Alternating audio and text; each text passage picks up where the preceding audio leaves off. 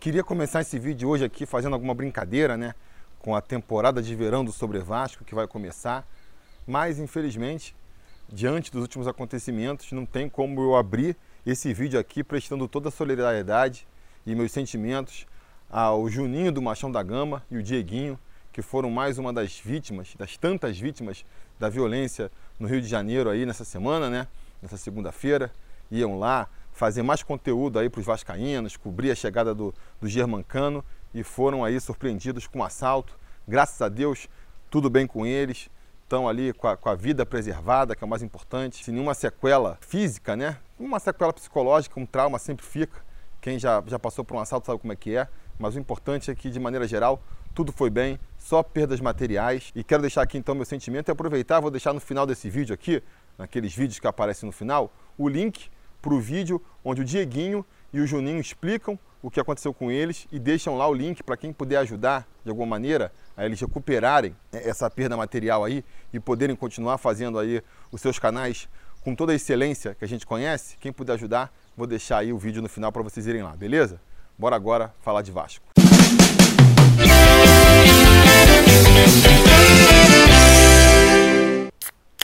Fala, torcida vascaína, Felipe Tiu de volta na área e hoje eu quero falar sobre ditos populares. Eu sou um grande fã de ditos populares, gosto muito de repetir alguns quando tenho possibilidade. Aqui no Sobre Vasco eu estou sempre falando, né? Em casa com pouco pão, todo mundo briga e ninguém tem razão. Tem aquele que eu gosto muito também que é passarinho que come pedra, sabe o bumbum que tem, é de pequeno que se entorta o chuchu. Enfim, são vários aí os ditos populares. Eu gosto muito dessa forma aí de de sabedoria que é transmitida, né? Você consegue ali com uma frase sintetizar todo um pensamento e consegue transmitir uma ideia de maneira bem clara, né? Normalmente fazendo um exemplo que deixa bem claro ali o ponto que você quer defender. Por isso, eu sou um fã de ditados populares. E um ditado que eu venho pensando muito sobre hoje em dia é aquele que diz assim: mais vale um pássaro na mão do que dois voando. Por que, que eu tenho pensado sobre esse ditado aí? Porque a gente está vendo aí mais um ano terminando, mais um final de temporada, começa aquela época de especulações e reformulações sobre o elenco e a gente vê mais uma vez a torcida vascaína sendo abraçada por um otimismo, eu diria que meio sem justificativa, né? Porque é normal, todo final de ano é assim. Ah, o Vasco termina sua temporada e a torcida começa a pensar na reformulação do time e acredita que o Vasco vai conseguir de uma hora para outra montar um timão começa aquele discurso assim: não, o Vasco pro ano que vem só precisa mesmo contratar um atacante para meter gol, um cara ali para jogar pelo lado, um, um camisa 10 craque, né, para ser o craque do time, um volante com qualidade também, um zagueiro acima da média, dois laterais e um goleiro. Só com esses reforços já temos um bom time para o ano que vem. O Vasco não consegue trazer um craque que seja, a não sei quantas temporadas, mas o torcedor fica achando que vai conseguir trazer cinco cinco craques logo de uma tacada. E aí não sei se já, é, por estar com esse otimismo, né, essa certeza dentro de si de que basta ali vontade, basta planejamento para trazer um bando de craque para reforçar o time, o torcedor vascaíno junto com esse sentimento começa a dar uma desprezada no elenco que tem, né, no atual elenco do time. Esse ano, por exemplo, já vi gente falando que o Vasco tinha que dispensar o Pikachu, o Pikachu não serve mais, dispensar o Rossi, o Rossi só serve no máximo para ser um reserva. O Richard não presta, tem mais aqui embora mesmo. Henriquez também não serve para nada. Fernando Miguel é, não está à altura do time. O Henrique, né, lateral para jogar no Vasco. Vocês conhecem esse discurso, né? E eu fico pensando assim, cara, a gente vai dispensar esse bando de jogadores. Que certeza, que certeza que vocês têm de que o Vasco vai conseguir trazer para o lugar jogadores melhores do que esse. Porque o que a experiência recente nos mostra aí é que quando o Vasco abre mão de um jogador mediano que seja, normalmente para sua reposição ele consegue trazer um jogador ainda pior. O Henrique, por exemplo, todo mundo fica metendo o um malho aí. Por que, que ele terminou mais uma temporada como titular da lateral esquerda do Vasco? Porque a solução que trouxeram para substituir o Henrique não funcionou. Todo ano é a mesma coisa. Termina o ano com a gente falando que precisa de um novo lateral esquerdo, é uma das posições mais carentes, precisa reforçar. O Vasco vai atrás de um jogador, esse jogador não funciona e a gente termina a temporada de novo com o Henrique, que era justamente o jogador que mostrava toda a necessidade de se contratar um outro atleta para aquela posição. Outro exemplo recente disso também é o próprio Ribamar. Sem querer defender o Ribamar aqui, Mas olha o que a gente viu esse ano. O Ribamar foi contratado no começo do ano. No Campeonato Carioca, a gente já percebeu que ele não prestava. Afastaram o jogador do elenco, fica treinando de separado aí, você não serve mais pra gente. Nós vamos trazer outro jogador pro seu lugar. Quem que eles trouxeram? Cleiton. Não serviu, não jogou patavinas e no final tiveram que trazer de novo o Ribamar, reintegrar ele ao elenco e ele mal bem serviu ali pelo menos para ser titular, para jogar. Nunca fez uma boa atuação, mas para ajudar o elenco ali ele serviu, coisa que o Cleiton nem isso conseguiu fazer. Então, pegando esses exemplos, eu fico me perguntando, pô, onde é que será que a galera tá com a cabeça, né, para ficar pensando que vale a pena abrir mão de, de, todo o elenco do Vasco para tentar montar um elenco do zero. Porque sim, já tem aqueles jogadores que eu acho que são unanimidade. Todo mundo concorda que devem ser dispensados, né? Muitos já partiram, tipo Danilo Barcelos, o Marquinho, o próprio Cleiton. Muitos, o torcedor está aí torcendo para que sejam negociados, né? O caso do Bruno César, o próprio Ribamar. E aí, além desses, você ainda quer pegar aqueles jogadores que, vamos lá, tiveram um desempenho mediano, aproveitável no elenco, e você quer mandar eles embora também? Quer ficar só com os craques inquestionáveis? Acha que dá para montar um novo time que consiga disputar coisas maiores aí, raspando completamente o tacho. Essa é a política que o Vasco vem fazendo nos últimos anos e que já mostrou que não funciona. É muito difícil de você montar um elenco vencedor de uma temporada para outra. Um elenco vencedor ele vai sendo montado aos poucos. Você monta um elenco, aí depura ele um pouquinho, né? tira ali umas poucas peças que não funcionaram, trazem outras, aí no meio do caminho tem que vender uma, tem que se desfazer de uma aqui, tem que se desfazer de outra lá traz novas peças, e aí depois de três, quatro temporadas, você tem um elenco realmente ali capaz de brigar por títulos. Você conseguir montar um elenco campeão de uma temporada para outra, você vai precisar de muito dinheiro e, além disso, vai precisar de sorte também. Então, seguindo esse simples raciocínio, primeiro, de que o Vasco não consegue fazer substituição à altura. Normalmente, se você abre mão de um jogador para trazer outro, a chance desse outro ser pior do que aquele que você abriu mão é bem grande. Em segundo, pô, considerando que você, para fazer um elenco de qualidade, fazer um elenco realmente que possa é, disputar as competições aí, você precisa de tempo, você precisa lapidar esse elenco ao longo das temporadas, eu sou muito favorável a manter os jogadores desse elenco do que abrir mão deles. Então, para ficar nos exemplos que a gente citou aí, abrir mão do Fernando Miguel ou do Jordi também, né? O Jordi está voltando para o Vasco agora, fez uma excelente temporada pelo CSA e muita gente já falou: ah, vende, se desfaz do Jordi, Jordi não é goleiro para o Vasco. Cara, vai se desfazer do Jordi, que pode ser um bom reserva para o Fernando Miguel, ou se desfazer do próprio Fernando Miguel também, e vai trazer quem para o lugar? A gente fica sonhando aí, não, vai trazer o Vanderlei, vai trazer o Showa, e no final termina com um Sidão. Então eu não abriria a mão de nenhum dos dois jogadores. Eu não contrataria um goleiro para começo de conversa. Acho que o Vasco não está com dinheiro para ir atrás de um goleiro que seja indiscutivelmente titular.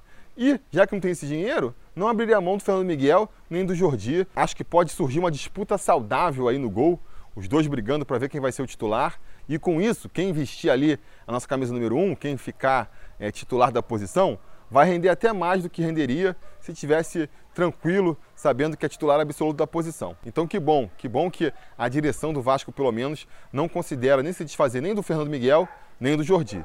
Na lateral direita também, o pessoal que pede a saída do, do Pikachu, eu sinceramente não consigo entender. O Pikachu, mal ou bem, vem sendo aí um dos destaques da equipe há umas três temporadas seguidas já. Um dos artilheiros do time, um cara que, por mais que seja irregular, realmente ele atravessa fases ruins ali, sempre em algum momento da temporada ele vira um dos destaques do time. Pô, mas não dá, não dá pro Vasco ter o Pikachu como referência no elenco. É verdade, não dá, mas isso é mais culpa do Vasco ou do jogador? Eu também acho que o Pikachu ser um dos destaques do time do Vasco é um sintoma aí cabal da falta de qualidade do nosso elenco. Mas eu acho que isso não se resolve abrindo mão do Pikachu. Eu acho que isso se resolve qualificando mais o elenco em outras posições, a ponto do Pikachu virar só mais um no time ali. O Pikachu mal bem hoje é uma das referências do time.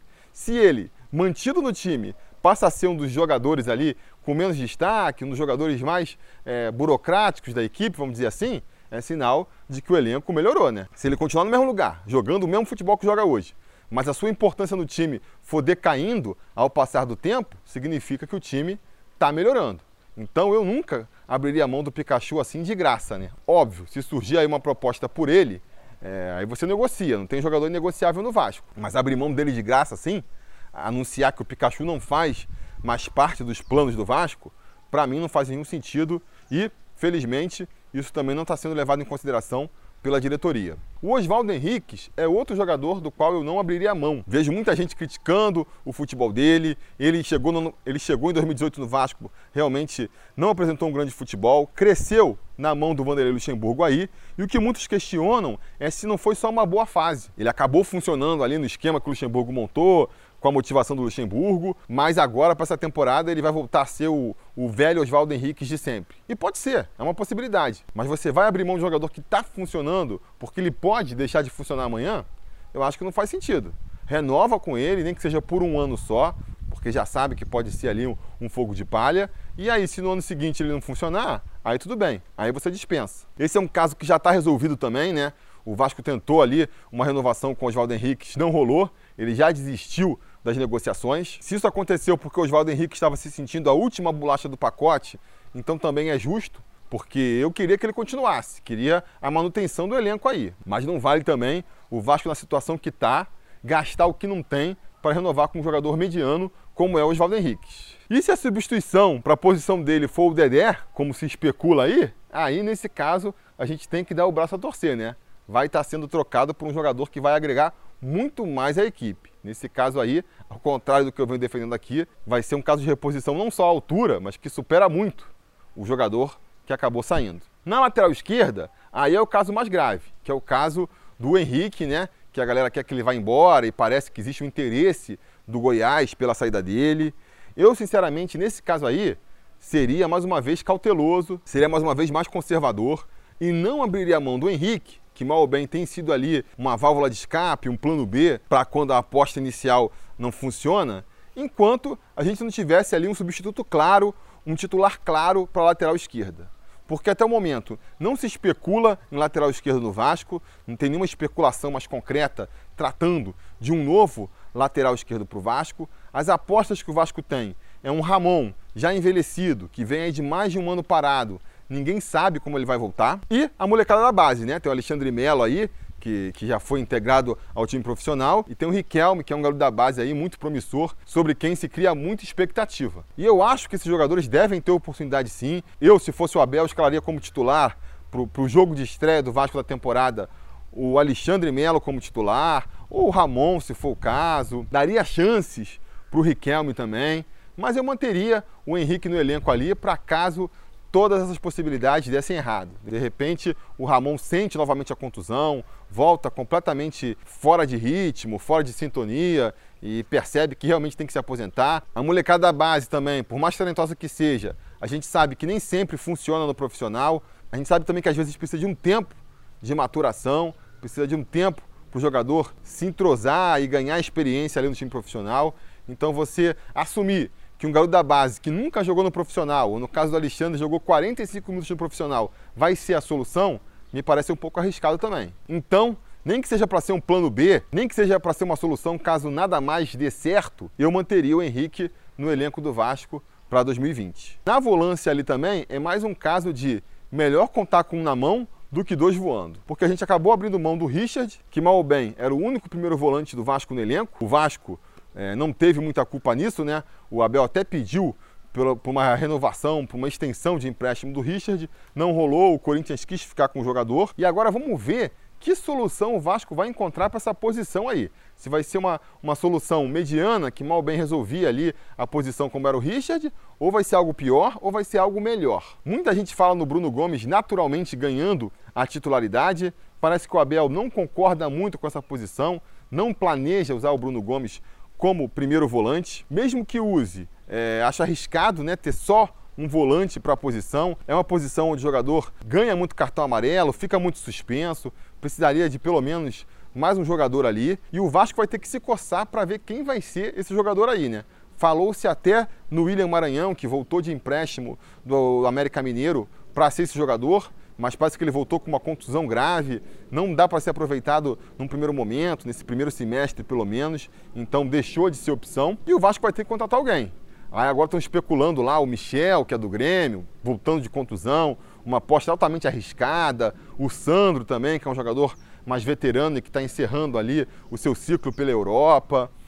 Eu, sinceramente, não ponho fé em nenhum desses jogadores, nem que venham e nem que, em vindo, serão uma solução. É mais um caso onde, sei lá, de repente valia mais manter um jogador ali que mal ou bem já se integrou com o elenco, já conhece o clube, já funcionou com o time e para de repente até torcer por uma evolução dele, do que trazer um outro jogador de fora para começar de novo o processo do zero. Eu manteria o Richard no elenco, infelizmente ele já partiu. Finalmente, na frente, a gente vive o mesmo drama com o Rossi, né? Muita gente está desprezando o Rossi aí, ah não, o Rossi é muito peladeiro, só corre, serviria no máximo para ser um reserva.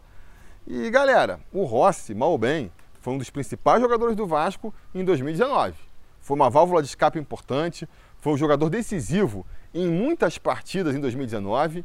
E você abrir mão de um jogador desse a troco de nada, para mim, não faz o menor sentido. Aplico para o Rossi mais ou menos o raciocínio que eu aplico para o Pikachu. Ter o Rossi como uma das referências ofensivas da equipe talvez não seja algo à altura do Vasco, mas isso diz mais sobre o Vasco do que sobre o Rossi. Abrir mão do Rossi não vai resolver o problema da falta de qualidade do ataque do Vasco, muito pelo contrário, até porque não se fala em nenhum jogador ali de lado para vir para sua posição, até porque, vamos dar esse benefício aí, o Vasco tecnicamente ainda está brigando pela renovação com o jogador, o jogador que rescindiu seu contrato com o clube chinês, o que até facilitaria aí essa renovação, não fosse o problema do atraso de salários. O Rossi é um dos jogadores que mais demonstra a sua impaciência com os atrasos de salários do Vasco, né? E eu realmente, por mais que ele também já tenha demonstrado uma identificação muito grande com o clube, uma vontade de ficar no Vasco, eu acho que ele já deu a entender bem claramente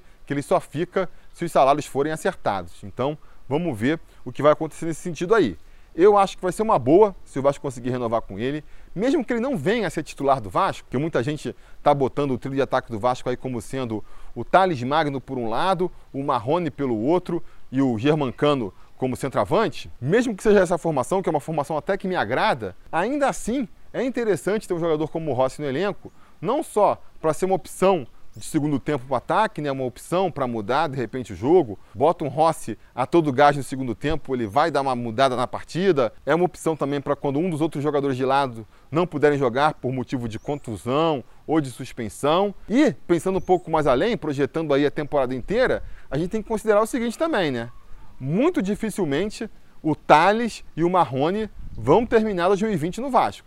São dois jogadores que estão aí na vitrine para serem vendidos, para ajudarem mais uma vez a tapar o rombo nas contas do Vasco da Gama. Eu não vou ficar nem um pouco surpreso se até o final do ano o Vasco vendeu os dois jogadores para poder sanar suas dívidas. Eu acho que só não sai, inclusive, se não tiver uma proposta ali perto do que eles esperam. Porque se chegar na mesa do Vasco uma proposta satisfatória para o Thales Magno e para o Marrone, eu acho que o Vasco vende os dois, sem pensar duas vezes. Enfim, eu sei que ninguém se empolga com a permanência desses jogadores, né? Ninguém vai soltar fogos se o, o Rossi, o Pikachu, o Henrique permanecerem no elenco do Vasco, mas insisto na minha posição aqui. É uma posição mais conservadora, é uma posição mais precavida, pensando na dificuldade que é no futebol brasileiro um time com os problemas financeiros que o Vasco da Gama tem, fazer essa reposição de peças. E repito, não acho que sejam jogadores completamente desprezíveis. Eu acho que se a gente conseguir aumentar a qualidade do Vasco em outras posições, esses mesmos jogadores podem fazer aí uma diferença, podem agregar mais ao time do Vasco da Gama. Como a gente caminha aí, pelo que a gente viu da movimentação do mercado até aqui, para a chegada de poucos reforços no time do Vasco, eu acho que aí a permanência deles então se torna mais importante ainda. É importante ter um elenco é, qualificado, um elenco com opções, um elenco rodado para poder criar um time vencedor, um time competitivo, principalmente se a gente for preencher esse elenco com os jogadores da base aí, com a molecada que está subindo, está dando show na copinha, como eu torço para que aconteça. Enfim, é só uma reflexão, né? Quando a gente fala que um pombo na mão é melhor do que dois voando, ninguém está querendo insinuar que é melhor ser um pombo só do que ter dois. E sim que, às vezes, você abrir mão desse pombo aqui para tentar pegar os dois lá, vai fazer você terminar sem nenhum pombo na mão e aí a situação acaba ficando mais complicada. Enfim, quero saber o que vocês acham dessa minha ponderação aqui. Diga nos comentários a opinião de vocês sobre essa situação, sobre essa reformulação do elenco do Vasco. Se vocês conhecerem um ditado popular também aí curioso, pouco usado, às vezes específico da sua região, diz aí no comentário. Eu estou interessado em saber também, que nem eu falei no começo do vídeo aqui, eu gosto muito desse assunto. De repente até adoto um desses para mim. E no mais, deixo aqui aquele pedido de sempre, né? Largar o like aqui no canal, assinar o canal caso você ainda não tenha assinado, ligar o sininho de notificações para ser avisado sempre que tiver vídeo novo por aqui. E agora, deixa eu ir lá curtir meu verão, a gente vai se falando.